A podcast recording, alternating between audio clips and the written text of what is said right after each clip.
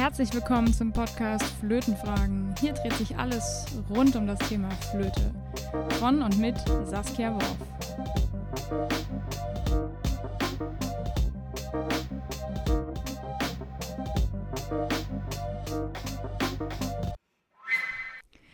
Herzlich willkommen zum Podcast Flötenfragen. Ich habe heute einen ganz besonderen Gast da, den ich ähm, schon lange fragen wollte. Und jetzt habe ich ihn gestern gefragt. Jetzt hat er heute schon Zeit. Es ist herrlich. Ich mag das, wenn es unkompliziert ist. Und zwar ist es, ich habe ihn schon ein paar Mal erwähnt, glaube ich, im Podcast, mein ehemaliger Professor in Wuppertal für Barockmusik, kann man sagen. Was war eigentlich genau deine Professur? Was, was wie, wie nannte sich das? Ja, das war eine Professur. Also erstmal Hallo. Hallo, ja, von sorry. Seite. Hallo, Manfredo Zimmermann. genau. Ja. Ja. Also das, das war, ich bin ja jetzt nicht mehr dort, ich bin Genau. jetzt sozusagen im Ruhestand, äh, auf dem Papier zumindest. Ähm, das war eine Professur, die hatte mehrere, äh, sage ich mal, mehrere Aufgaben. Mhm. Das war einmal äh, die barocke Traversflöte, dann war Mhm. es Blockflöte, historische Holzblasinstrumente und Mhm. natürlich auch die Aufführungspraxis Genau. alter Musik. Genau, das waren, ich wollte gerade sagen, ich hatte ja verschiedene Sachen bei dir, ähm, wo wir auch dadurch, dass du mit meinem Professor sehr eng befreundet bist, auch immer mal wieder in diese Kombination sind und eine sehr schöne Woche in Montepulciano hatten. Da erinnere ich mich auch immer sehr gerne zurück. ähm, genau, und ähm, ich bin ja jetzt auch nicht mehr Studentin. das ist mein erster Podcast, wo ich das sagen darf. Ich bin fertig abgeschlossen. Und Oh. ähm, ja, ich habe mir gedacht, wir reden heute natürlich auch über dich als, als Flötist, als Person, aber auch ein bisschen über Barockmusik, weil das habe ich in diesem Podcast leider noch gar nicht bespielen können. Und wir fangen aber erstmal mit dir an, weil die meisten werden dich vielleicht noch nicht kennen. Ich sage das gleich vorweg, weil ich immer gefragt werde, mit wem ich da dieses coole, diesen coolen Flötenkalender mache. er ist das. Deswegen habe ich dich auch schon ein paar Mal erwähnt. Jetzt weiß ich es. Der Flötenkalender habe ich nämlich immer wieder gesagt, mache ich gemeinsam mit Manfredo. Und ähm, er kam auch mit der Idee auf mich zu. Ich finde das nach wie vor ein geiles Projekt. Da kommen wir am Ende vielleicht nochmal dazu. Manfredo, meine, Fra meine erste Frage an dich ist eigentlich, äh, wie bist du zur, zur Flöte gekommen? Blockflöte, Traversflöte, wie ist das passiert?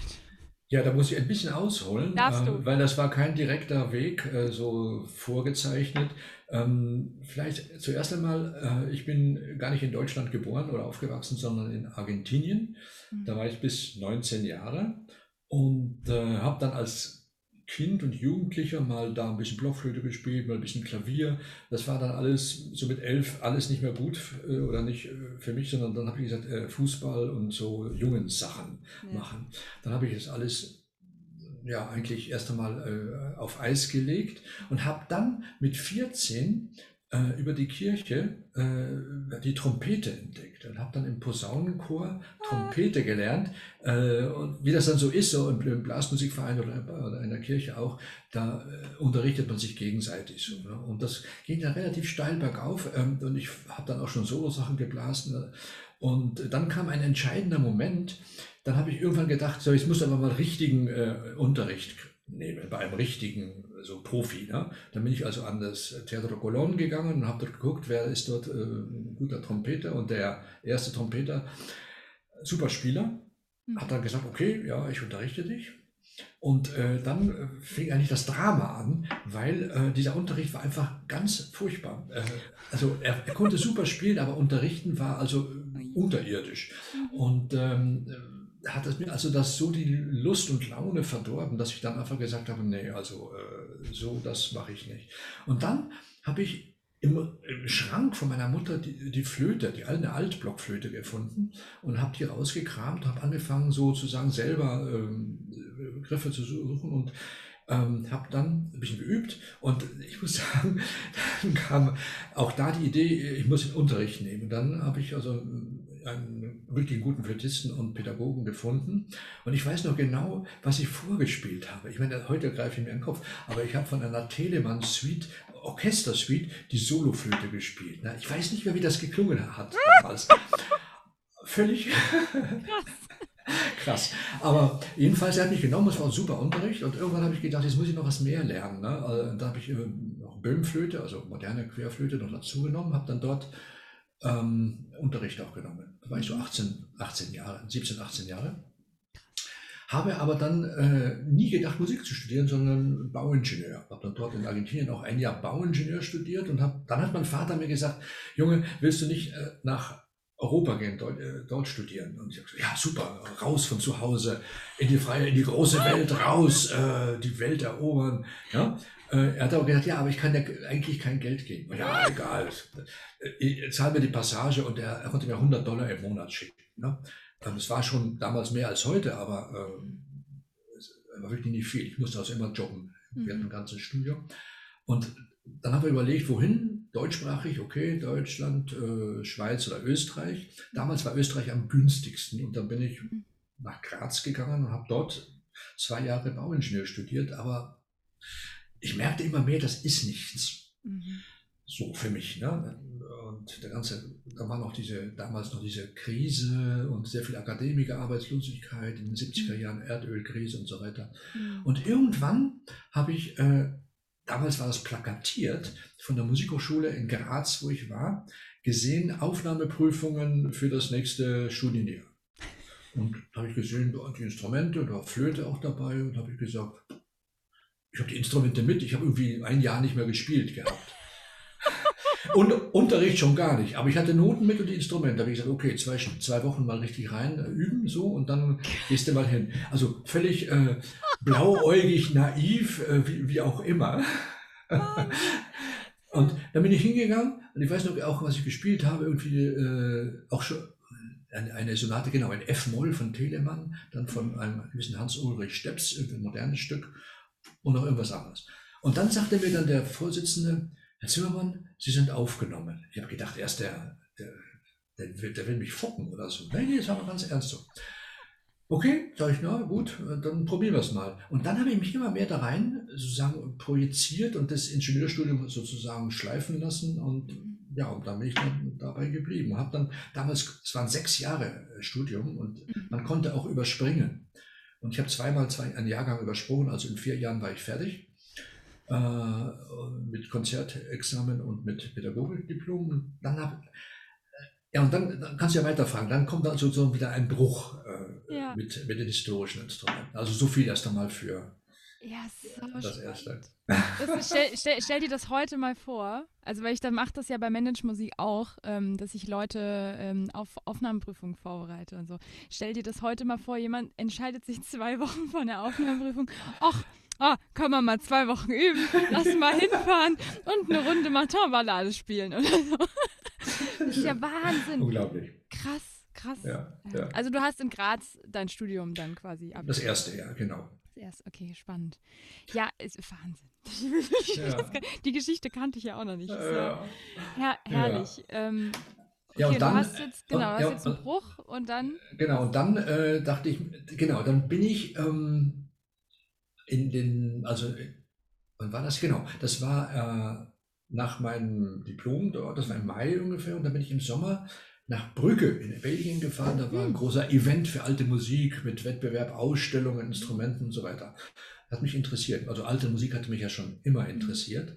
Und ich dorthin gefahren, mir das angehört, habe dann auch in der Ausstellung alte historische Flöten, Traversflöten auch ausprobiert. Und dann hatte ich so dieses das kennt man vielleicht manchmal so ein Aha-Erlebnis. Ich habe die erste Traversflöte in die Hand genommen und sofort gemerkt, boah, das, das ist es. Da, also da, also da fühle ich mich äh, zu Hause. Also mhm. Holz, äh, ein unmittelbarer äh, Zugang, keine Klappen, äh, was Ursprüngliches sozusagen. Mhm. Und äh, da habe ich die, die gekauft. Das war ein Original völlig ein schlechtes Instrument, würde ich heute nie mehr kaufen, völlig verstimmt, aber so, äh, das heißt, jeden Ton musste ich aus, auskorrigieren. Also, es, war also, es war ein Drama. Aber ich war in das Instrument erstmal verliebt. So, ne? Und äh, dann habe ich gedacht, so, jetzt, das muss auch das studieren. Und dann habe ich geguckt, wo kann man studieren? Holland und Schweiz mhm. waren die einzigen äh, Stellen mhm. damals. Und das habe ich äh, dann gesagt, Holland, mh, hm, Nein. war nicht so das, was ich mir vorstellte. Dann bin ich in die Schweiz nach Basel. Da ist die Schola Cantorum. Und dann habe ich mir noch ein, ein, ein, gutes Instrument gekauft, so eine Kopie. Mhm. Und dann ging es eigentlich, ging es eigentlich los dort richtig. Krass. Ja, das, das hatte ich mich noch im Kopf. Basel hattest du, hatten wir irgendwann mal drüber geredet. Ähm, weil das war ja auch, das ist ja heute, kannst du ja gefühlt, ich sag mal, gefühlt an fast jeder zweiten Hochschule ja. eine alte Musikmaster machen. Oder sogar ja. zum Teil das im Bachelor studieren und sagen, ich mache Traversflöte, Bachelorstudium. Also mittlerweile gibt es das ja überall, aber ich habe mir schon gedacht, das ist vor 40, 50 Jahren nicht unbedingt in jeder Hochschule oder Konservatorium waren ja zum Teil damals noch Konservatorien. Das waren ja gar nicht äh, Musikhochschulen, wie wir das heute kennen. Ähm, da ist die Landschaft ja ein bisschen aktiver geworden in Deutschland vor allem. Also das, das, ich glaube, das können sich deutsche Studierende, die hier auch zuhören, gar nicht vorstellen, was wir hier für ein, was wir hier für eine Riesenmasse an Hochschulen in Deutschland haben. Oder Österreich, Schweiz noch dazugenommen. Das war ja, ist ja Wahnsinn. Ähm, okay, jetzt meine, jetzt ist es eine kleine provokante Frage, aber ähm, moderne Flöte versus äh, Traversflöte, was, was hat dich an der Traversflöte da mehr gecatcht als jetzt, ich sag mal, bei der klassischen Böhmflöte?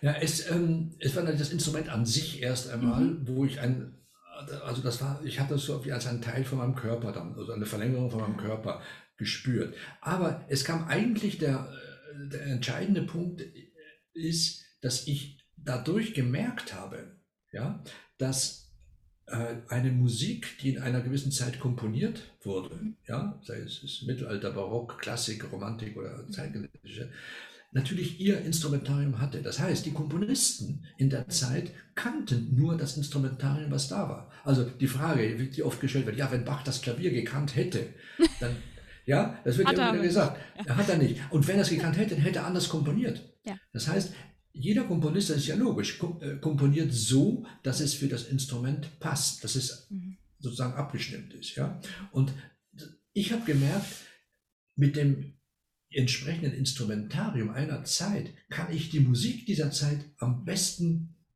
darbieten. Ja. ja, es geht am besten. Also anders geht es geht natürlich, mit einer Böhmflöte kann ich auch äh, Händel oder Telemann spielen. Geht natürlich. Aber ich habe gemerkt, habe ich auch gemacht vorher, davor. Ja. Aber dann habe ich gemerkt, Mensch, ja, mit der Travershütte geht das viel besser. Ja. Also für mich besser, ja. Ich will nicht absolut sagen, aber es ist für mich besser. Ich kann mich besser ausdrücken. Ich kann äh, meine musikalischen Vorstellungen besser mhm. damit äh, realisieren. Das gleiche dann später mit einer Vierklappenflöte Mozart oder mhm. mit einer sechs-, achtklappigen äh, Beethoven Schubert. Genau das gleiche. Ja, so. Und äh, das, das war nicht der entscheidende Punkt. Ja, ja das kann ja. ich total nachvollziehen. Ich habe damals in meinem ersten Studium in Mainz meine Examensarbeit über die Böhmflöte und die Entwicklung geschrieben, weil mich das damals schon total interessiert hat. Wir hatten am Konservatorium einfach leider niemanden, der mir hätte irgendwie da mal eine Traversflöte hinlegen oder eine Mehrklappenflöte in irgendeiner Form. Ich habe also das alles nur von Bildern quasi für meine Examensarbeit damals gelesen und fand es aber halt hochspannend, wenn man sich überlegt, wie du gerade sagtest, äh, Mozart kannte keine Böhmflöte mit Ringklappen, so wie wir sie heute, so wie wir heute Mozart-Konzert mit mhm. der Flöte spielen, wie das heute klingt, das kannte Mozart nicht oder Telemann äh, und so weiter. Die hatten diese Instrumente nicht. Und ähm, wir können das so spielen, es wird ja auch viel gemacht und das, ich finde es auch nicht verwerflich. Ich zum Beispiel habe das Riesenproblem, meine, meine Finger sind so klein. Ich habe das erste Mal auf der Traversflöte, ich habe gedacht, ich kriege einen Krampf. Und dann ähm, habe ich gedacht, okay, ist vielleicht nicht unbedingt meins. Muss auch gar nicht, ja. Mhm. Dafür habe ich aber ja auch zum Beispiel bei uns in der Klasse, jetzt haben wir ja zwei Studienkollegen, die äh, sehr viel mit Traversflöte auch äh, jetzt im Nebenfach quasi äh, gemacht haben, wo ich da sitze und denke, ja, wie geil. Also ich finde das einfach so schön, wenn dann jemand auf Traverso eine Telemann-Fantasie spielt und eben nicht auf einer 18 Karat Rotgoldflöte von irgendeiner Firma, dessen Name ich jetzt nicht nennen möchte. Ne? Also, weil das natürlich, das klingt auch schön, das ist nicht das Problem, aber es kannte halt damals niemand. Und ich habe das in meiner Examensarbeit auch, ich habe dann halt die Fragestellung, die ich zum Beispiel hatte, war, warum wir eigentlich keine Böhmflöte spielen, weil das wissen viele auch nicht, dass das Instrument, was wir heute spielen mit der geschlossenen Gissklappe, nicht das Instrument ist, was Theobald Böhm damals gebaut hat. Und ähm, darüber mache ich auch noch eine, mindestens eine Folge. Aber da geht es ja dann schon los. Die Leute haben überhaupt keine Ahnung, was sie da in der Hand haben. Also die, die haben irgendwann eine Querflöte von Yamaha oder so, Hashtag Werbung unbezahlt in die Hand bekommen, bitte da hast du. Und die wissen überhaupt nicht, wo kommt das Instrument eigentlich her, ja. ja. Und ähm, hast du Tipps jetzt, weil ich weiß jetzt, weil wir jetzt gerade so diesen Traversflöten, äh, mit dem Traversflöten-Thema drin sind, ähm, Tipps für Studierende, die jetzt sagen, ich würde gerne Traversflöte ausprobieren, wo kriegt man sowas her? es ist ja nicht so, dass man die nicht beim, beim Händler irgendwo äh, kaufen kann. Und wie, wie, wie kann ich da anfangen? So, das wäre jetzt meine Frage. Ja, vielleicht nur ganz kurz, äh, weil du das Thema äh, äh Böhmflöte oder ja. Böhmsflöte Böhms, äh, ja. erwähnt hast. Ich hatte das Glück, einmal eine originale Böhmflöte äh, zu spielen. Ja, ein verstorbener Flötenbauer Rudolf Tutz in Innsbruck hatte eine und hatte mir, ich war, habe ihn besucht und hatte sie gerade da und hat er gesagt, spiel doch mal. Und das kannst du wirklich auch nicht vergleichen mit der ja. Böhmflöte von heute. Nein. Die ist so dünnwandig, die wog ungefähr die Hälfte nur. ja? Und die Embouchure war auch deutlich kleiner. Mhm. Die war, die war also nicht irgendwie, äh, sag ich mal, äh, breit, sondern die war fast viereckiger mit, ab, mit abgerundeten Ecken. So, ne? Also wirklich ganz anders. Das war sensationell äh, zu ja. spielen. Es ging auch wirklich butterweich. So, ne? Okay, so viel dazu. Jetzt ähm, zu den äh, Böhmflöten. Natürlich gibt es sie nicht bei äh, Amazon, Hashtag keine Werbung. Hashtag Werbung unbezahlt, genau. ja, deswegen. Gibt es da, ja. da nicht und auch äh, eigentlich nicht bei beim Musikalienhändler und Instrumentenhändler. Ja. Die muss man schon entweder beim Bauer direkt. Mhm. Das ist kein Problem, da gibt es genug mittlerweile. Mhm. Oder manchmal gibt es sie auch einfach äh, gebraucht. Ne? Okay. Also man kann die einfach auch im Gebrauchtmarkt sich eine Traversflöte zulegen. Ja, ja, man muss natürlich gucken, wie, die, äh, ja. wie, äh, immer wie bei jedem Instrument, äh, ja. wie, wie, sie im Stand ist oder mhm. Der Zustand und so. Ne? Aber ansonsten geht das schon. Ne? Preise sind so um die 2000 neu. Okay.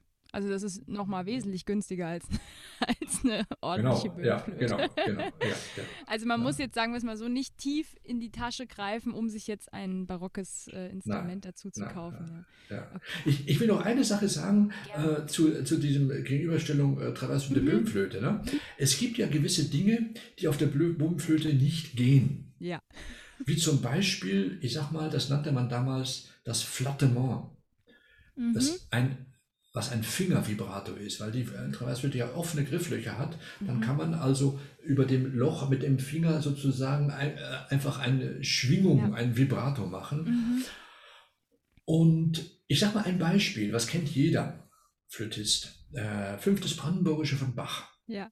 Ja, da kommt im ersten Satz so im letzten Drittel oder gegen die Mitte zu, so lange ganze Noten und ja. da sind so Wellenlinien drüber. Ja, so. Äh, das heißt, äh, da fragt man sich, äh, was das bedeutet. Einige sagen, ja, das ist ein Triller, ist es aber nicht, mhm. sondern das ist das Zeichen von Bach für Fingervibrato. Flattement. Mhm. Ja, mach das doch mal auf einer Böhmflöte. Geht nicht, ja? Also ja. Nur, nur so viel, ähm, dass gewisse Dinge einfach äh, auf dem historischen Instrument funktionieren mhm. und auf dem modernen Instrument eben nicht. Ja? Ja, absolut. Äh, bin, ich, bin ich voll bei dir.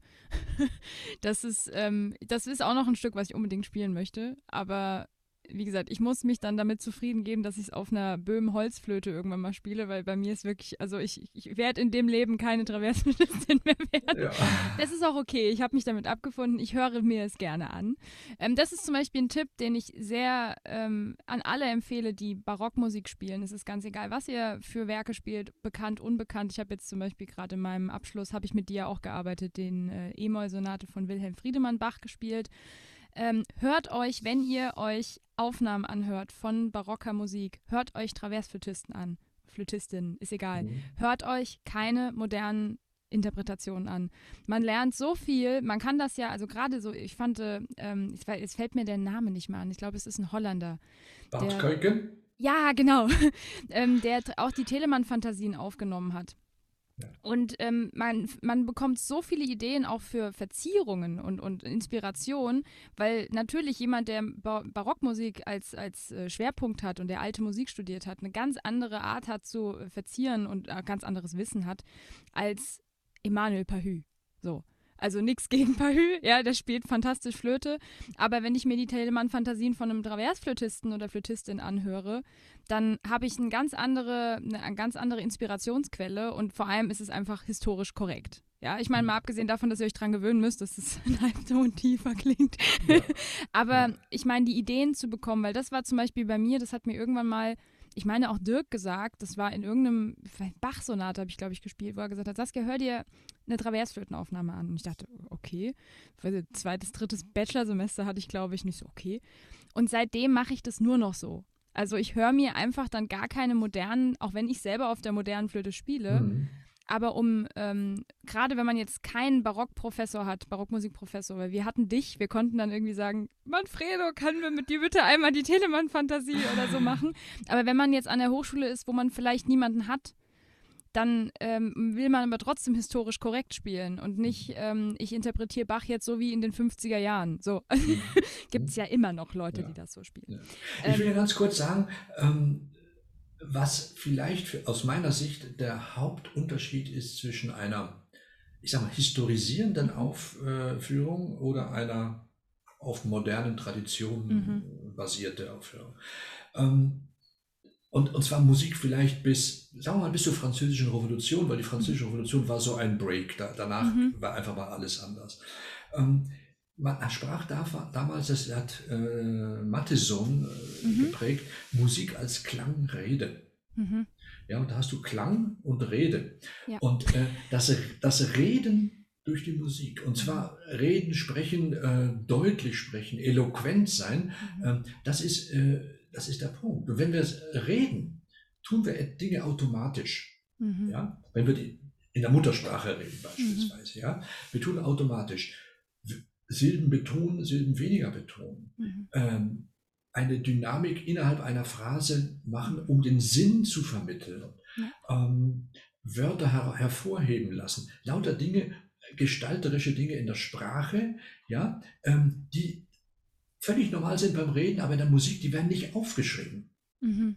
Ja, werden nicht aufgeschrieben. Die waren aber damals den Leuten ganz klar, dass zum Beispiel Taktbeginne von sich aus ein, ein, ein höheres Gewicht haben, dass mhm. Dissonanzen betont werden und Konsonanzen weniger und, und, und. Da mhm. kann ich ganz viele Dinge aufhören. Und das ist, glaube ich, äh, der Hauptunterschied. Wenn wir ein, aus, auf der modernen Tradition basierend spielen, dann denken wir immer an die große Linie im wagnerischen oder malerischen äh, Sinne, ja. Und wenn ein Beispiel nur ähm, vom Quanz, da kommen wir gleich auch äh, dazu, ja, ähm, da hat ein Adagio das kann ich nachher mal zeigen, äh, verziert mhm. mit Spielanweisung. Und das ist, finde ich, sensationell. Er sagt fast für jeden Ton, wie du den spielen sollst. Mhm. Forte, Crescendo, Diminuendo, Piano, sehr schwach, äh, sehr stark und, und, und. Und das ist eine Binnendynamik, mhm. ähm, die, für die du eigentlich eine, sagen wir mal, eine ausgefeilte Blastechnik brauchst. Mhm. Ja? Also es wird nicht rübergebügelt, ja, Bitte so, nicht. Ne? Sondern es, es wird diese Struktur, diese, diese ja. äh, Mini-Struktur muss äh, gepflegt werden. Ja. Ja, das ist sowieso, ähm, da muss ich sagen, da bin ich sehr froh, dass wir bei dir Unterricht haben konnten, aber auch, da, da, kann ich Dirk in Schutz nehmen, der hat ja auch durch dich, aber auch generell wirklich Ahnung von dem, was er da macht, wenn er Barockmusik unterrichtet. Mhm. Wenn ich jetzt zum Beispiel, weil ich unterrichte doch relativ viel auch barocke, äh, leichte Werke bei Flötenschülern, weil es einfach oft Stücke sind, die man auch in einem frühen Stadium schon spielen kann, weil der Tonumfang nicht so hoch ist. Das genau. ist ein Riesenvorteil. Ähm, aber ganz wichtig, das, was du gerade sagst, die Schüler, die dann auch ein bisschen weiter fortgeschritten sind, da steht oft nichts in den Noten. Und dann wird von Schülerseite auch nichts gemacht, weil sie es gewohnt sind, dass dann da steht Forte, Piano, Crescendo, Decrescendo, Ritardando und so weiter. Ich finde das aber ehrlich gesagt gerade bei Schüler und Schülerinnen sehr interessant, genau da anzusetzen und zu sagen, Fantasie, wir haben schon so oft darüber gesprochen mit dir, das Thema Fantasie in der Musik, dass man da ja aber auch pädagogisch vorgehen kann und sagen kann, nur weil da nichts drin steht, heißt das noch lange nicht, dass der Komponist dachte, bügel einfach die Noten drüber, ja, sondern ja. dass man dann se selber überlegt, okay, wie, wie kann ich, die kann ich die Noten jetzt spielen? Mit Regeln natürlich. Wir wissen alle, es gibt bestimmte Sachen, die man jetzt nicht, äh, nicht machen kann. Aber wenn man so ein paar Regeln hat, ja, und die den Schüler vermittelt, dann kann so ein Schüler, eine Schülerin vielleicht wirklich eine eigene Interpretation von so einem ja. Stück machen, ohne äh, jetzt von mir oder von der Lehrerin, dem Lehrer alles vorge also vorgeschrieben bekommen ja. zu müssen, wie bei Quanz jetzt. Ja. ja, aber es ist ja so, ich meine, wenn wir lesen oder vorlesen, würden wir nie nie etwas völlig gleichförmig jede Silbe nee. gleich betonen. Genau. Also da würde keiner auf den Gedanken kommen. Aber guck doch mal, wenn die Leute spielen, dann spielen die äh, acht Achtel und sind alle acht, alle acht gleich. Ja, es gibt keine innere Struktur oder keine Hierarchie. Ja, und das war, also das ganze Leben war ja damals auch hierarchisch aufgebaut. Das war Mhm. also Gleichheit oder damals sagt man Egalité. Ja. Ja. das kam ja wirklich erst, das Gedanke daran kam erst mit der französischen Revolution. Mhm. Davor war es Gott gegeben, dass es hierarchisch aufgebaut war. Ja. Das, äh, Ja. Die ganze äh, gesellschaftliche Struktur und überhaupt das, das ganze Universum. Ja, da merkt man, das finde ich super spannend, was du gerade sagst, da merkt man, dass man, wenn man sich mit ähm, Musik äh, als Interpretation beschäftigt, man an der Musikgeschichte und an der Zeitgeschichte nicht vorbeikommt. Genau. Ich finde das ganz wichtig. Es ist auch egal, aus welchem Bereich. Man kann auch, man kann auch, im, wenn man neue Musik macht, also der Begriff neue Musik ist sowieso, da ich weiß genau. Karen ist jemand, zum Beispiel Karen sagt immer, neue Musik ist das, was letztes Jahr komponiert wurde, zeitgenössische Musik. Genau. Alles davor ist alte Musik, ja. So, so krass kann man es sagen, aber es ist tatsächlich so. Aber wenn man jetzt in den ganzen modernen Bereich geht, auch da muss man sich überlegen, ähm, so eine Sonate oder gutes Beispiel eigentlich, finde ich, Martin-Ballade ist in einem Jahr geschrieben worden, wo der Krieg angefangen hat. Der Zweite Weltkrieg. Mhm. Und man muss sich einfach überlegen, in was für einer Situation steckte dieser Komponist oder diese Komponistin, je nachdem, ist ja egal, als dieses Werk komponiert wurde. Oder eben, in was für einer Zeitgeschichte waren die Menschen damals. Also, du hast es, glaube ich, irgendwann mal zu mir gesagt, wenn damals, äh, wenn da eine Wiederholung stand und man hat das zum zweiten Mal genauso gespielt wie beim ersten Mal, dann waren dies, war das Publikum empört. Es wäre eine, wäre eine Beleidigung auch Ja. für den Arbeitgeber, der da Ja. meistens ein Fürst oder ein König oder ein, äh, sag ich mal, ein, ein, ein höfisches äh, äh, ein, ein Hof war. Das wäre eine Beleidigung gewesen. Das wäre eigentlich eine Aussage, die sagen würde, hör mal, das hast du jetzt nicht richtig verstanden. Das spiele ich extra für dich, spiele ich das nochmal, dass du es endlich kapierst. Ja, äh, das, das, das wäre nicht gegangen. Das heißt, ich muss irgendetwas verändern oder anders bringen, dass es, ja, äh, sag mal, die gleichen Spaghetti, aber mit einer anderen Soße drüber. Ja, und das, das ist zum Beispiel, äh, da, dann, dann lieber nicht wiederholen, ne, wenn man noch keine Ahnung hat, wie man es anders spielen soll. Genau. Es ist wirklich, und das, aber das, das meine ich, ne, man kann das nicht abtrennen. Man kann nicht, in Anführungsstrichen, ich weiß, dass es nicht alle machen, aber ich weiß, dass es eben Studierende oder, oder was heißt Studierende, Flötistinnen und Flötisten gibt, die einfach nur das Stück, die haben die Noten vor sich und dann, dann lernen sie das Stück und dann haben sie vielleicht einen Lehrer, eine Lehrerin, der ihnen da ein bisschen was hilft. Aber wenn ich ein Stück bearbeite, ich persönlich, setze mich auch in die Geschichte rein. Was ist das für eine Zeit gewesen und so weiter. Und, und dann wird eine Interpretation auch viel einfacher von so einem Werk, ganz egal aus welcher Zeit es stammt, als wenn ich in Anführungsstrichen nur den Notentext angucke. Ja. Was, was, was macht das Klavier oder was macht das Cembalo? Ja. Ähm, ne? Das ist, also das finde ich sehr, sehr wichtig. Ja. Es ist ja so, ähm, ich sage immer, die Notation ist nicht die Musik. Ja, Das ist gut.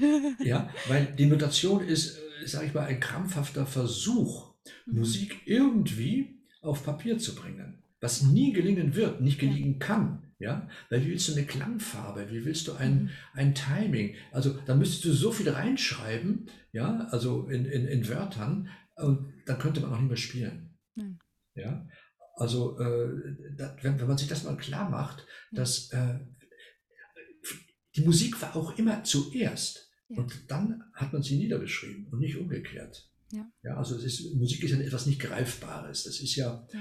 ja, ist nicht wie ein Bild oder wie äh, irgendwas Konkretes. Das ist ja in der Luft, in der Vorstellung, im Gehör. Und um das Hm. wiederholbar zu machen, ja, oder auch weiterzugeben, musste man es aufschreiben.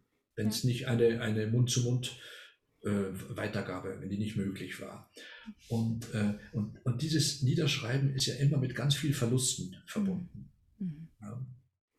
Ja, ich kann mich auch erinnern, dass ähm, irgendwann mal das Thema war, dass auch in der alten Musik ähm, das sehr nah am Jazz ist, einfach auch durch die Art der Improvisation, die man damals gemacht hat. Das ist ja heute auch nicht mehr gängig. Also äh, ich sage klassisch, improvisi äh, klassisch improvisieren, nicht jetzt mit Jazzharmonien, sondern das, was ein, ähm, was ein Bach, ein Telemann, ein Quanz, was die alle konnten auf ihrem Instrument improvisieren.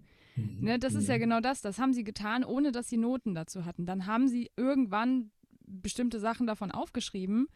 Aber wenn man sich überlegt, äh, diese Anekdoten von Bach, der irgendwie eine fünfstimmige Fuge äh, aus, dem, aus dem FF schießt mit einem Thema, was ihm der König da hingelegt hat, äh, das ist ja nicht das, also das ist das, genau, Musik ist hier im Kopf vorher drin, bevor man sie aufschreibt. Und dann kann er sie aufschreiben, aber dann geht halt ganz viel verloren von mhm. dem, wie der Musiker oder die Musikerin in dem Moment das gespielt hat. Ne? Ja. Improvisation abzutippen, kann man machen. Ja, gibt es ja heute noch, dass man Jazz-Improvisation von großen Jazz-Künstlern dann irgendwie aufschreiben will. Aber das dann zu imitieren, das ist eigentlich gar nicht geil. Also da merkt man dann, das ist, das ist nicht derselbe, dasselbe Feeling, wie der in dem Moment auf der Aufnahme hatte. Mhm. mhm. ich glaube, das ist in der alten Musik genau, also in der Barockmusik genau das gleiche ja. Thema. Es ist ja eigentlich immer die Suche nach dem, äh, was ist gemeint. Ja. Ja? Mhm. Und das, was da steht auf dem Papier, ist ja nicht das, was gemeint ist. Das ist ein, ein, eine Krücke, eine, eine, eine Hilfe zu, auf dem Weg zu dem, was vielleicht gemeint ist. Ne? Und mhm. man wird auch nie genau rausfinden, was wirklich gemeint war vom Komponisten. Das ist immer nur eine Annäherung. Ne? Ja. Ja, diese Diskussion, die habe ich ja, da, da bin ich aus dem Musikwissenschaftsstudium übrigens raus, deswegen, weil mir das auf den Keks ging. Dieses, was hat sich Beethoven wohl bei der fünften Symphonie gedacht? Keine Ahnung, ist mir auch egal, es ist ein geiles Stück. So, ja, und dann ja. habe ich das, das war so der Moment, wo ich dachte, okay, ich glaube, ich bin hier falsch im Studium. Musikwissenschaft war gar nicht so meins, weil das alles so zu überanalysieren, dafür bin ich zu sehr Künstlerin, um irgendwie das alles zu überanalysieren, sondern einfach spiel halt die Musik, die du da siehst. Ja, ja. Und und füll sie mit Leben, ja, und ja, nicht ja. überleg dir, was hat er, was hat er wohl gemacht, während er das zweite Thema. Keine Ahnung, ist mir auch wurscht. Ja, so, wir kommen mal zu einem ganz berühmten Werk. Ich habe das in der Podcast-Folge letzte Woche nämlich angesprochen. Und deswegen habe ich dich auch angeschrieben, weil ich dachte, ich muss, ich muss dich jetzt fragen, bevor ich mich jetzt hier alleine in die Kamera stelle und darüber rede. Ähm, ich habe es in Pink, du hast es in Taschenbuchform. Ähm, genau. der gute alte Quanz. Die, die rosa Ausgabe, das ist bei mir, ist das die gebundene. Ähm, ich habe das damals auch in Mainz kennengelernt. Das wurde mir dann gesagt, ich soll mir das kaufen. Und dann habe ich das gekauft und dann habe ich das bekommen und habe das auch, dann wollte ich direkt lesen. Und dann schlage ich das auf. Ich halte es mal in die Kamera für die Leute, die das jetzt noch nie gesehen haben. Das sieht dann so aus. Bei einem sechsten Gange.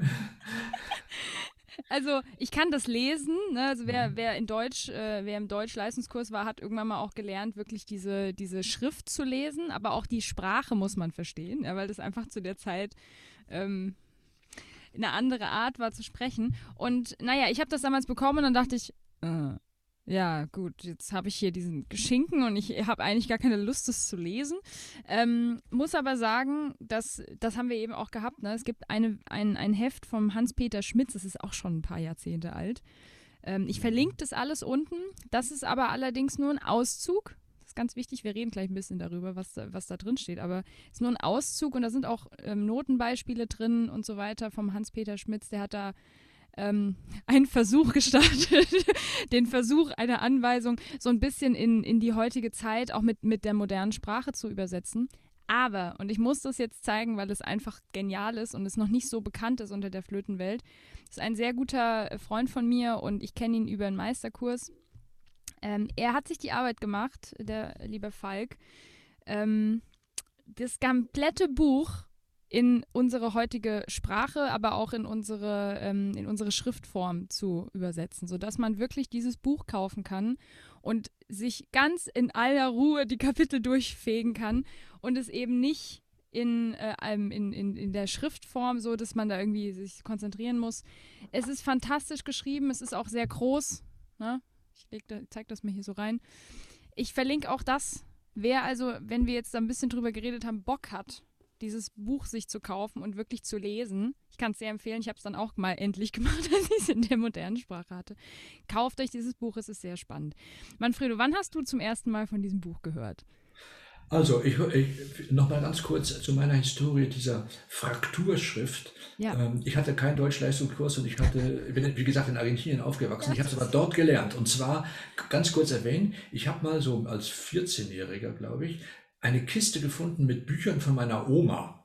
Meine Oma war auch deutschsprachig und da waren ganz viele Bücher, die natürlich nur in dieser äh, Schriftform eine Fraktur waren. Ah. Und dann habe ich Robinson Crusoe ähm, gefunden und habe das sozusagen bei Try and Error habe ich das gelernt. Und es ist nicht so schwer, ne? Also wenn du nee. dich einfach reinkniest und wenn du das lesen willst, ja. Dann ist das kein Problem. Also ich konnte das fließend lesen schon mal. Dann, dann habe ich, ähm, wie gesagt, ähm, ich weiß nicht mehr genau wann, aber ich glaube, das war dann in Basel erst. Mhm äh, wurde ich auch darauf aufmerksam gemacht, wir sollten noch mal mehr Quellen lesen. Mhm. Und es gab damals noch nicht so viele. Ne? Heutzutage kannst du ja praktisch alles ähm, kaufen, äh, zu kaufen. Ja. Und dann habe ich mir das gekauft, äh, damals auch gebunden, äh, tierisch teuer ja. Äh, und äh, für, für einen Studenten und habe mich dann durchgearbeitet. Also das lag auf dem Nachttisch und habe ich mhm. immer vorm Schlafen mhm. drin gelesen. Ne? Ähm, und war fasziniert eigentlich, weil es, es war so wie ein Blick in diese Zeit, also musikalische, das Leben, äh, musikalische Leben dieser Zeit, äh, mhm. ein Blick sozusagen durch ein Brennglas. Und das war total spannend. Ja, das glaube ich schon. Also das glaube ich sofort. Ich habe ähm, ich habe es, wie gesagt, nicht damals in meiner Studienzeit gelesen. Ich habe es jetzt erst Ende meines Masterstudiums jetzt eben in der, in der, in meiner Sprache sozusagen nochmal gelesen. Ähm, aber ich habe auch erst gedacht, also weil, wenn man das zum ersten Mal hört, ne, der Quanz und hier der Versuch einer Anweisung, die Flöte Travesier zu spielen, wenn man das so liest, dann erwartet man so ein Flötenschulen-Ding. Das hat man so im Kopf. Man denkt dann so an, ne, was wir heute unter Flötenschule verstehen. Das ist so, weiß ich nicht, Rudi der Rabe führt durchs Programm. Das gab es ja natürlich damals nicht. Aber als ich dann dieses Buch ähm, gelesen habe und festgestellt habe, das hat mit einer Flötenschule ja gerade mal gar nichts zu tun, sondern das ist einfach ein, ähm, also ja, so, es hat auch autobiografisches drin, es hat irgendwie unfassbar viel Wissen über Musik, über Flöte natürlich auch und über wie spiele ich was. Und ähm, dann habe ich das gelesen und gedacht, krass, das müsste eigentlich, also ich persönlich finde, das sollte jeder Flötist, äh, Flötistin, der sich irgendwie mit, mit etwas älterer Musik beschäftigt, sollte das Buch gelesen haben, weil dann sind ganz viele Fragen geklärt. Mhm. Auch über diese, diesen Zeitgeist wieder, dass man das liest und das sieht und denkt, ah, Ach so, ja, ist gar ja. nicht so wie heute. ja, ja. Er, er beleuchtet ja das ganze musikalische Leben. Genau.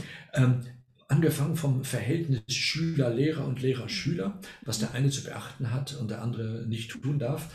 Ähm, so, und aber über Aufführungspraktik, wie spielt ja. man ein Adagio, äh, was genau. muss man mit der Artikulation äh, beachten, welche Form von Artikulation es gibt, die Aufgaben eines Ripienisten, das weiß auch keiner, was das bedeutet, also eines äh, zweiten Geigers oder Bratschers, also ah. ein Mittelstimmenspieler. Okay. Ripieno kommt aus, äh, auf, äh, aus dem Italienischen, heißt auffüllen. Also es wird zwischen ah. Sopran und Bass ähm, wird es aufgefüllt mit, ja, also die Aufgaben, wie, was sollen die beachten beim Spiel? Also alles mhm. wird, äh, wie, wie, spielt man eine, ein Menuett oder das Tempo von einer Chic oder so etwas, mhm. ja. Das sind ganz spannende Sachen, weil zum Beispiel was Tempo betrifft, ja, mhm. da schlackert man erstmal mit den Ohren, weil wenn man das mal überträgt, dann kommen wirklich sehr schnelle, sehr mhm. schnelle Tempi. Ja, mhm. Es gibt ja immer die Theorie, ja, früher kannte man kein Flugzeug, kein ICE und so weiter, hat man alles langsamer gespielt. Ja, es ist überhaupt nicht der Fall. Ja, man hat früher äh, wirklich in der, also im Vergleich zu heute eher deutlich schneller gespielt, mhm. schneller gespielt, ähm, was natürlich auch die Instrumente äh, ab, davon abhängig ist. Ne? Auf dem Hammerflügel kannst du aufgrund des Tastendrucks einfach schneller spielen als auf modernen Flügeln. Ja. ja. auf einer Traversflöte kannst du im Prinzip schneller be bewegen, weil du hast nicht diese Klappe, die erstmal runter und einmal rauf muss. Also die, diesen Widerstand. Ne? Also du kannst, weil die Ansprache von der Traversflöte sehr unmittelbar ist, mhm. ja, kannst du schneller artikulieren. Deshalb auch das mhm. Diddle, Diddle, Diddle, Diddle, die Doppelzunge mhm. vom, vom, äh, von Quanz. Ja? ja? Das ist rasend schnell. Diddle, Diddle, Diddle, Diddle, ja? Das, äh, da muss man nur die Finger nur noch schnell zu bewegen. Aber, okay.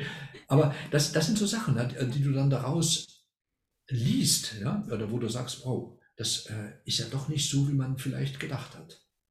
Ich finde es super spannend. Und du hast, du hast eben gerade im Vorgespräch auch erzählt von einem Buch, äh, wo man quasi den Unterricht von Friedrich ähm, äh, mit, mitlesen kann. Wie, wie heißt das Buch? Ich werde das verlinken. Genau, das ist auch, das ist, äh, ja, es gibt keinen Autor, das ist eigentlich ein, ein, ein Unterrichtsprotokollheft. Mhm. Ähm, das kann man, es, es gibt es auch in der modernen Notation mhm. äh, im Amadeus Verlag, Hashtag mhm. Werbung. Ähm. ähm. Das nennt sich Solfeggi. Mhm. Ja, das ist letztlich über mehrere Jahre die, die, das Unterrichtsheft, das Übungsheft von Friedrich dem Großen mit den Kommentaren, Originalton Quanz. Da schreibt er seinem König, seinem Schüler vor, hier bitte nicht rennen oder äh, deutlich spielen. Oder äh, es ist auch ganz interessant, das kennt jeder, der unterrichtet. Mhm. Wenn, wenn du Achtelnoten hast und danach kommen Triolen. Ja. Was passiert meistens? Die Triolen sind zu schnell. Ja. Oder umgekehrt, du hast vier Sechzehntel und spielst dann Triolen, die sind dann zu langsam. Ja. ja? Also dieser, da hatte Friedrich der Große hatte das auch. Da schreibt er immer an so einer Stelle, bitte nicht rennen. Oder nicht eilen, vielmehr, nicht eilen. Also es ist su super, wirklich, äh, da gibt es Zitate aus äh, ähm, Karl Philipp Emanuel Bach, mhm. Duette, Telemann-Sonaten, gibt es Zitate, wo er dann drunter schreibt, wie die artikuliert werden müssen, worauf man achten muss. Super. Mhm. Krass. Ja, sehr cool. Das werde ich, das kaufe ich mir auf jeden Fall.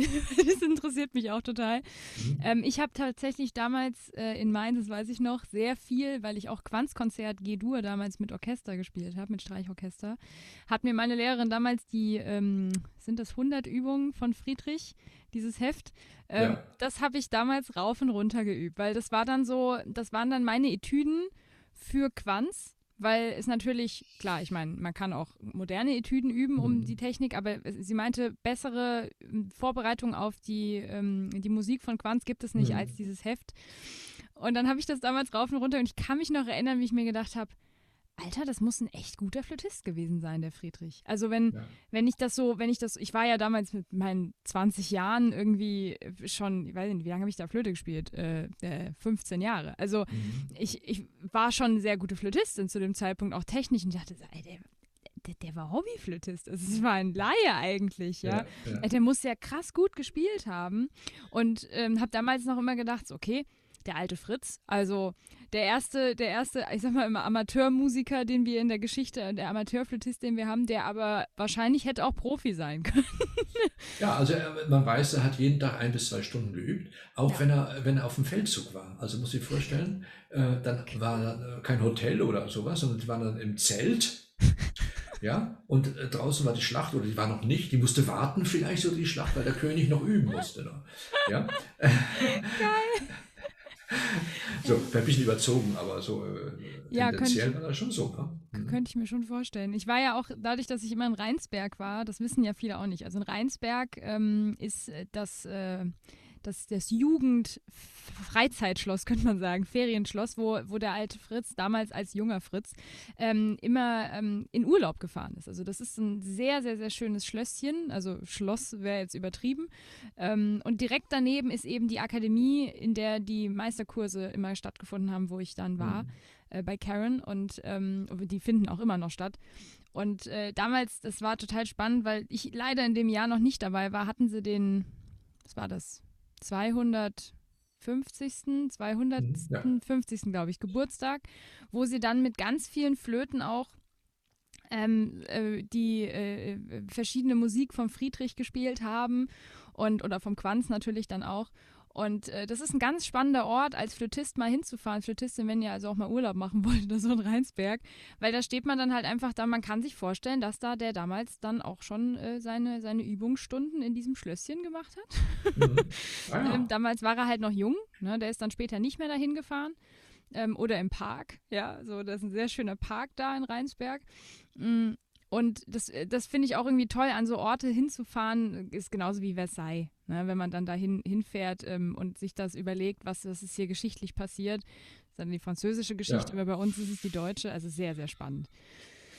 Genau. Ähm, ja, Quanz. Jetzt habe ich eine Frage, und zwar, weil ich, äh, weil ich von dir immer so tolle Komponisten empfohlen bekommen habe. Hast du so eine Top 3 von unbe ich sag mal unbekannt, also unbekannten Komponisten, die du empfehlen kannst für Flötistinnen und Flötisten, wo du weißt, die haben sie sicher noch nicht gehört. Aber die sind sehr gut, also so Geheimtipps, sage ich jetzt ja. mal. Also ein Geheimtipp ist auf jeden Fall, also das ist fast schon ein Lieblingskomponist von mir und ich bin mir sicher, den kennen die wenigsten. Äh, Jakob Friedrich Kleinknecht. Hast du mir letztens erzählt, ja? Der, der Name, der turnt schon mal ab. Klein, Kleinknecht kann ja nicht, äh, kann ja nicht sein, ne? Wie so wie Kleinmeister oder so. ja. Äh, mhm. Nee, aber das sind, fand, er hat sechs Sonaten geschrieben für Flöte mhm. und Basso Continuo und die sind wirklich sensationell toll. Mhm. Hat auch sehr schöne Trio für zwei Flöten und, mhm. äh, und Basso Continuo. Ich werde äh, jetzt im Oktober habe ich ein Konzert, da spiele ich mhm. auch ein Trio von denen mit einer anderen Flötistin zusammen. Äh, tolle Musik. Kleinknecht. Mhm. Dann äh, Friedrich Hartmann Graf. Geil. Das ist ein bisschen später. Der kommt aus Augsburg, mhm. ähm, hat super schöne Flötenmusikkonzerte, Quartette mit Streichern, Flötenquartette auch, mhm. vier Flöten. Mhm. Ähm, interessant.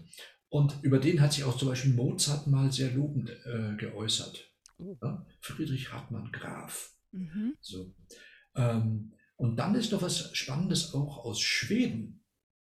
Äh, äh, Johann Heinrich Roman mm. hat auch sehr schöne Flötensonaten geschrieben.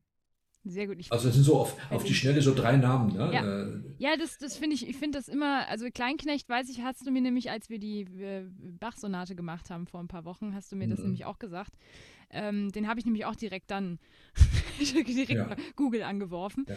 Ähm, Man findet ja die Noten in der Regel bei ESMLP, kennen ja, kenn ja die, die meisten. Und, äh, ja. super spannend, weil ich, ich äh, muss sagen, ähm, Telemann, Bach und Händel in allen Ehren.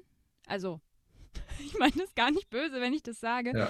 Aber ich habe jetzt ja zum Beispiel auch meinen Masterabschluss sozusagen neben dem Thema Licht und Schatten, dem Thema gewidmet, ähm, Werke der, also Konzert mit Werken von unbekannten Komponisten. Es war ja wirklich so, also Paul Juon kennt kein Mensch, mhm. ähm, Samuel Siemann kennt kein Mensch, äh, gut, Stockhausen kennt man dann schon.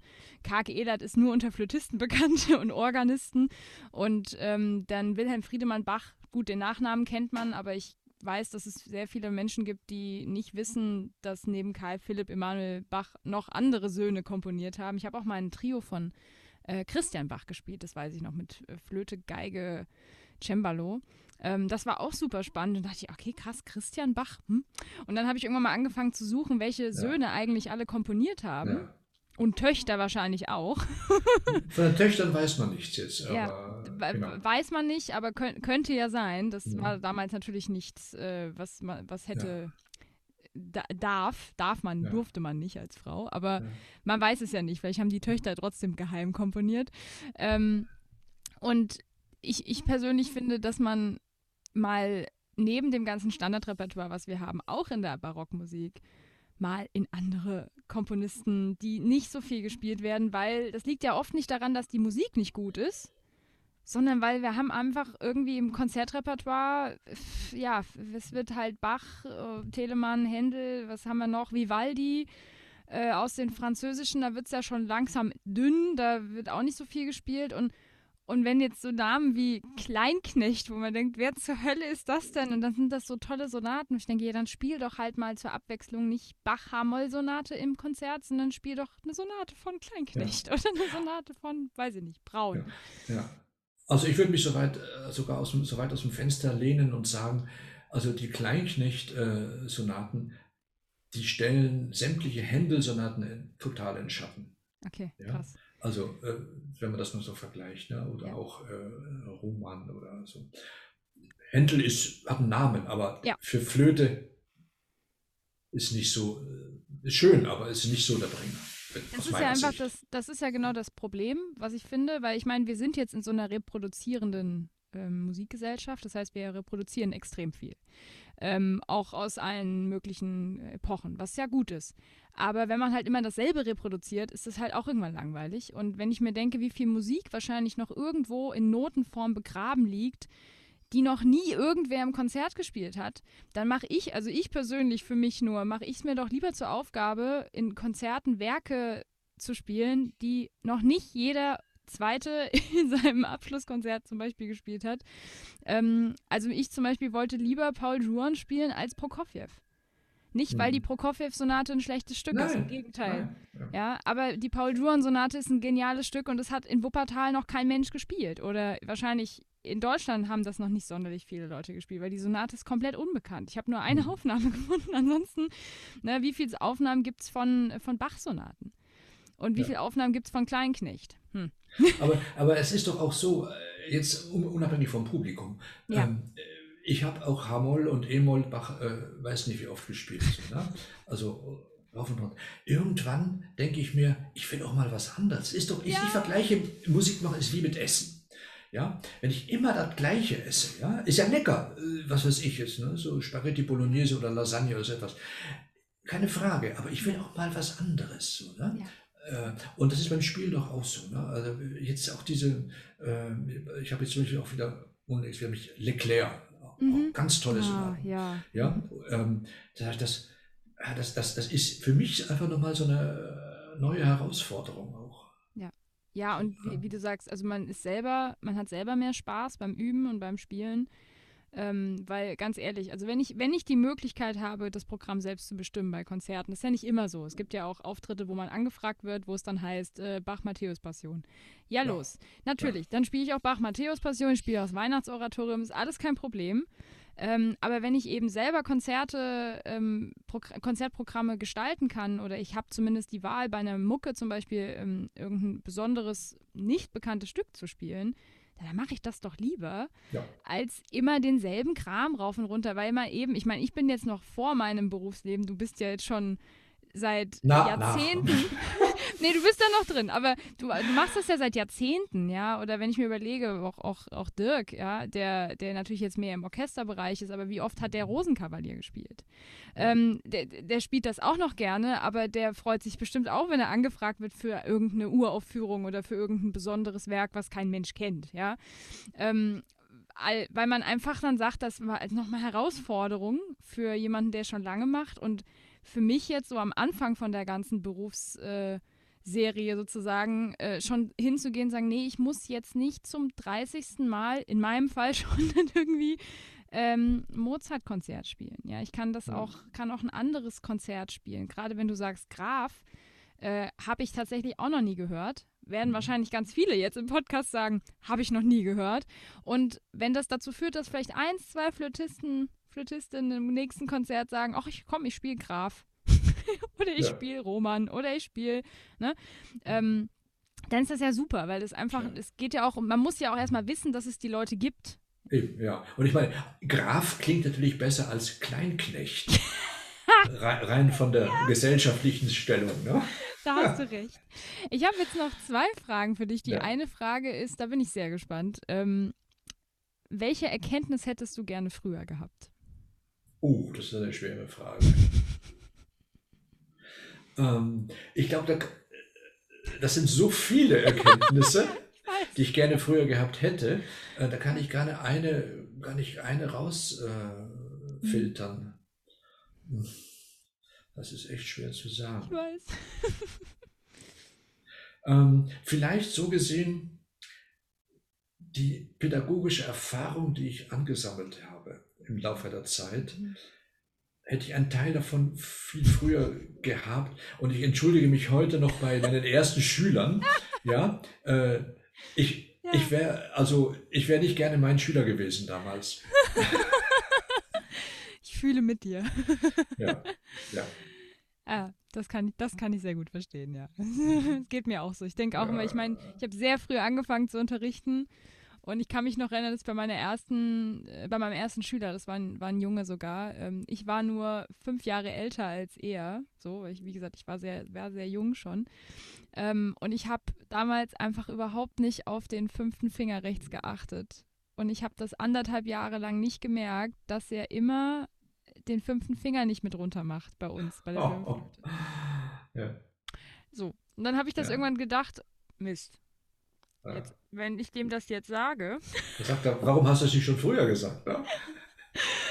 ich habe es ihm trotzdem gesagt und Ja. ähm, er hat mich auch entschuldigt und so. Aber ich meine, gut, ich, war- ich war 15, 16, als ich angefangen habe zu unterrichten. Also ich, ich verzeihe mir das heute, aber das ist mir dann nie wieder passiert, Ja, ja, genau. dass ich da, dass ich da nicht drauf geachtet habe, dass der den fünften Finger auch zur Stabilität natürlich, ja, aber auch bei gerade bei einem E, ich habe mich mal gefragt, warum ist das E so? Es klingt das E so komisch. ja. Ja, weil der den fünften Finger weggestreckt hat und ich so, hm. Ja, das kann ich verstehen. Ja, und die andere Frage, die stelle ich hier allen. Ähm, das ist so die, äh, die Frage, da müssen alle durch. Nichts Schlimmes. Und zwar kannst du den Satz beenden, wie du möchtest. Der Klang der Flöte ist für mich.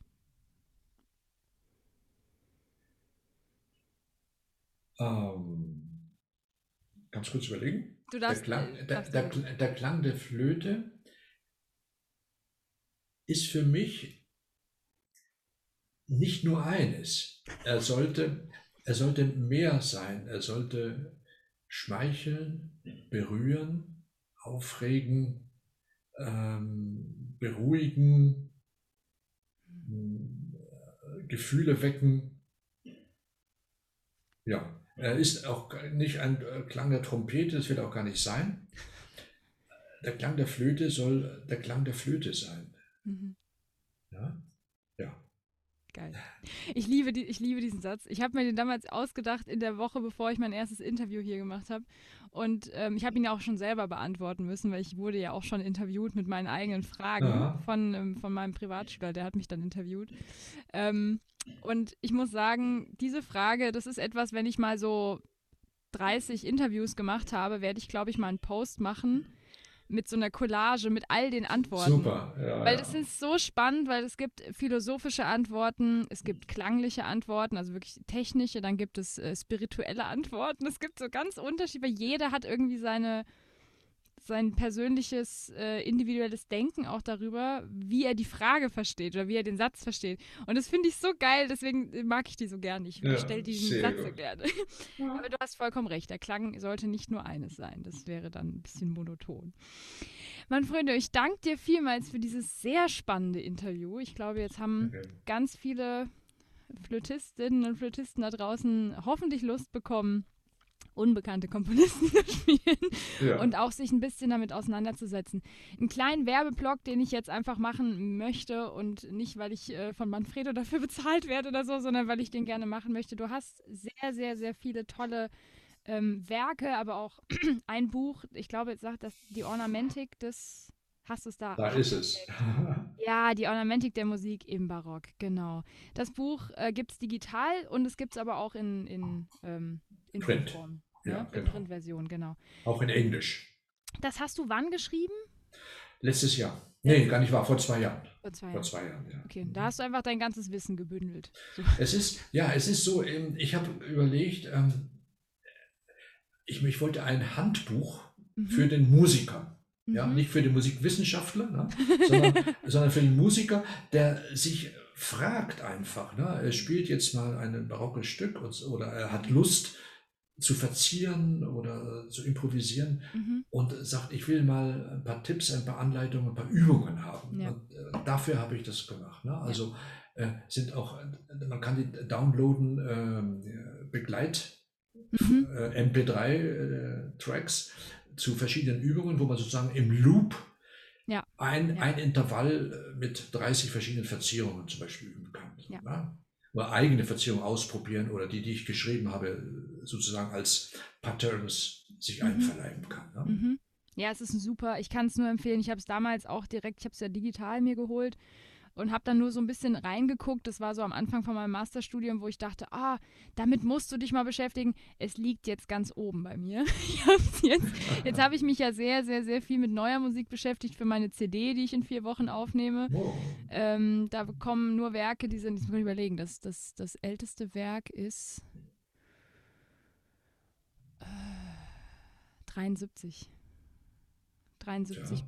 bis, bis 1999 Ja, ja, ungefähr sind die. Nee, Cool. 2000, 2000, genau. Also da habe ich mich jetzt sehr viel wieder mit neuer Musik beschäftigt, ähm, aber jetzt danach habe ich gedacht, neues, ähm, neues Projekt für mich ist tatsächlich einfach mal wirklich mit diesem Buch von dir zu arbeiten, weil ich habe das damals aufgeschlagen und also das, ich habe es mir ausgedruckt und dachte, geil, das, da musst du jetzt einfach nur Zeit investieren. Also das kann ich sehr empfehlen, aber es gibt ja noch ganz andere Sachen, ähm, die man bei dir digital auch erwerben kann, also sei es jetzt Noten oder auch Verzierungen, dass man quasi, du kann, man kann ja bei dir auch mit, mit äh, sag mal, Ja. wenn man Not am Mann hat und sagt, Ja. was soll ich tun? Ja. also, Vielleicht nur ein, eine Idee, das ist auch, äh, jeder Flötist kennt ja die Partita von Bach. Ja? mhm, Äh, ich habe da einen Bass dazu geschrieben. Ja. ja. Also man kann die Partita sozusagen als Sonate spielen mit dem Genial. Bass. Ne? Ja. Und das ist, äh, also das, also ich finde, das äh, kann überzeugen, mhm, äh, weil man das Stück, zumindest wenn man es auch nicht spielt, aber dadurch lernst du das Stück einfach viel besser kennen in der Struktur und im Aufbau. Ne? total, total. Sehr, ja genau. Also ich verlinke einfach deinen, deinen Elo-Page-Kanal, weil da kann man ja wirklich einfach durchscrollen und gucken, was du alles Super, hast. ja, ja. Ähm, genauso werde ich auch deinen Blockflötenkalender verlinken. Das, was ich für Querflöte habe, gibt es auch für Blockflöte. Wenn also jetzt hier jetzt jemand zuhört, der auch Blockflöte spielt oder der überhaupt Jemand kennt. jemanden kennt, der sagt, oh, das ist doch ein tolles, das ist auch übrigens ein tolles Geschenk, ja, sowas zu verschenken, Ja. ähm, dass man äh, dann auch eben 365 Stücke, wie bei mir ist es mit der Flöte, eben viel Blockflöte hat. Und äh, mit Play-Alongs genauso. Das ist einfach derselbe Aufbau. Den Manfredo, ist ja seine Idee gewesen. Es war ja nicht meine Idee, sondern äh, seine. Und äh, genau, ansonsten würde ich sagen, könnt ihr euch einfach mal durch seine Sachen äh, scrollen und gucken, ob da was dabei ist. Und äh, falls ihr den Kalender noch nicht habt, von mir oder von ihm, könnt ihr ihn kaufen. 25 Euro. Er ist wirklich, kann's nur, ich habe bisher noch keinen gehabt, der bei mir, der, der das gekauft hat, der dann nicht danach geschrieben hat, super cool. also ich kriege immer nur Rückmeldungen von Leuten, die kommen gar nicht hinterher mit dem Spielen, weil sie dann doch nicht jeden Tag üben, was ja auch gar nicht, gar nicht schlimm ist. Aber wenn man eben, dann hat man einfach 365 Stücke Musik zu Hause und wenn man dann die nächsten Jahre denkt, ah, was übe ich denn heute, ähm, kann man diesen Kalender aufmachen und kann sich was raussuchen, was man noch nicht gespielt hat. Und das ist eben nicht, ich muss durch meinen alten Notenfundus und ach, ich eigentlich gar keine Lust, das dann jetzt durchzusuchen. Da haben wir uns nämlich schon die Arbeit gemacht, euch schöne Sachen rauszusuchen und Ja, zusammenzustellen. Genau, ich danke dir vielmals, Manfredo, für das tolle Gespräch. Bitte. Euch wünsche ich jetzt eine schöne Woche. Nächste Woche gibt es auch ein sehr spannendes Interview mit, wie ich erfahren habe, einer ehemaligen Studentin von dir. Das werden wir dann, das lüfte ich, das Geheimnis lüfte ich dann nächste Woche. Ähm, immer im, ich habe das öfter, ne? Das ist erst im Professor-Interview und dann die Studenten dazu. Das hatte ich schon mal in Wien. Ja. Ähm, eine schöne Woche euch und ansonsten, äh, wenn ihr noch irgendwelche Fragen habt, schreibt gerne, schreibt Manfredo. Wir sind beide auf Social Media zu Ja. finden. Bis nächste Woche. Bye, bye. Ciao, bye.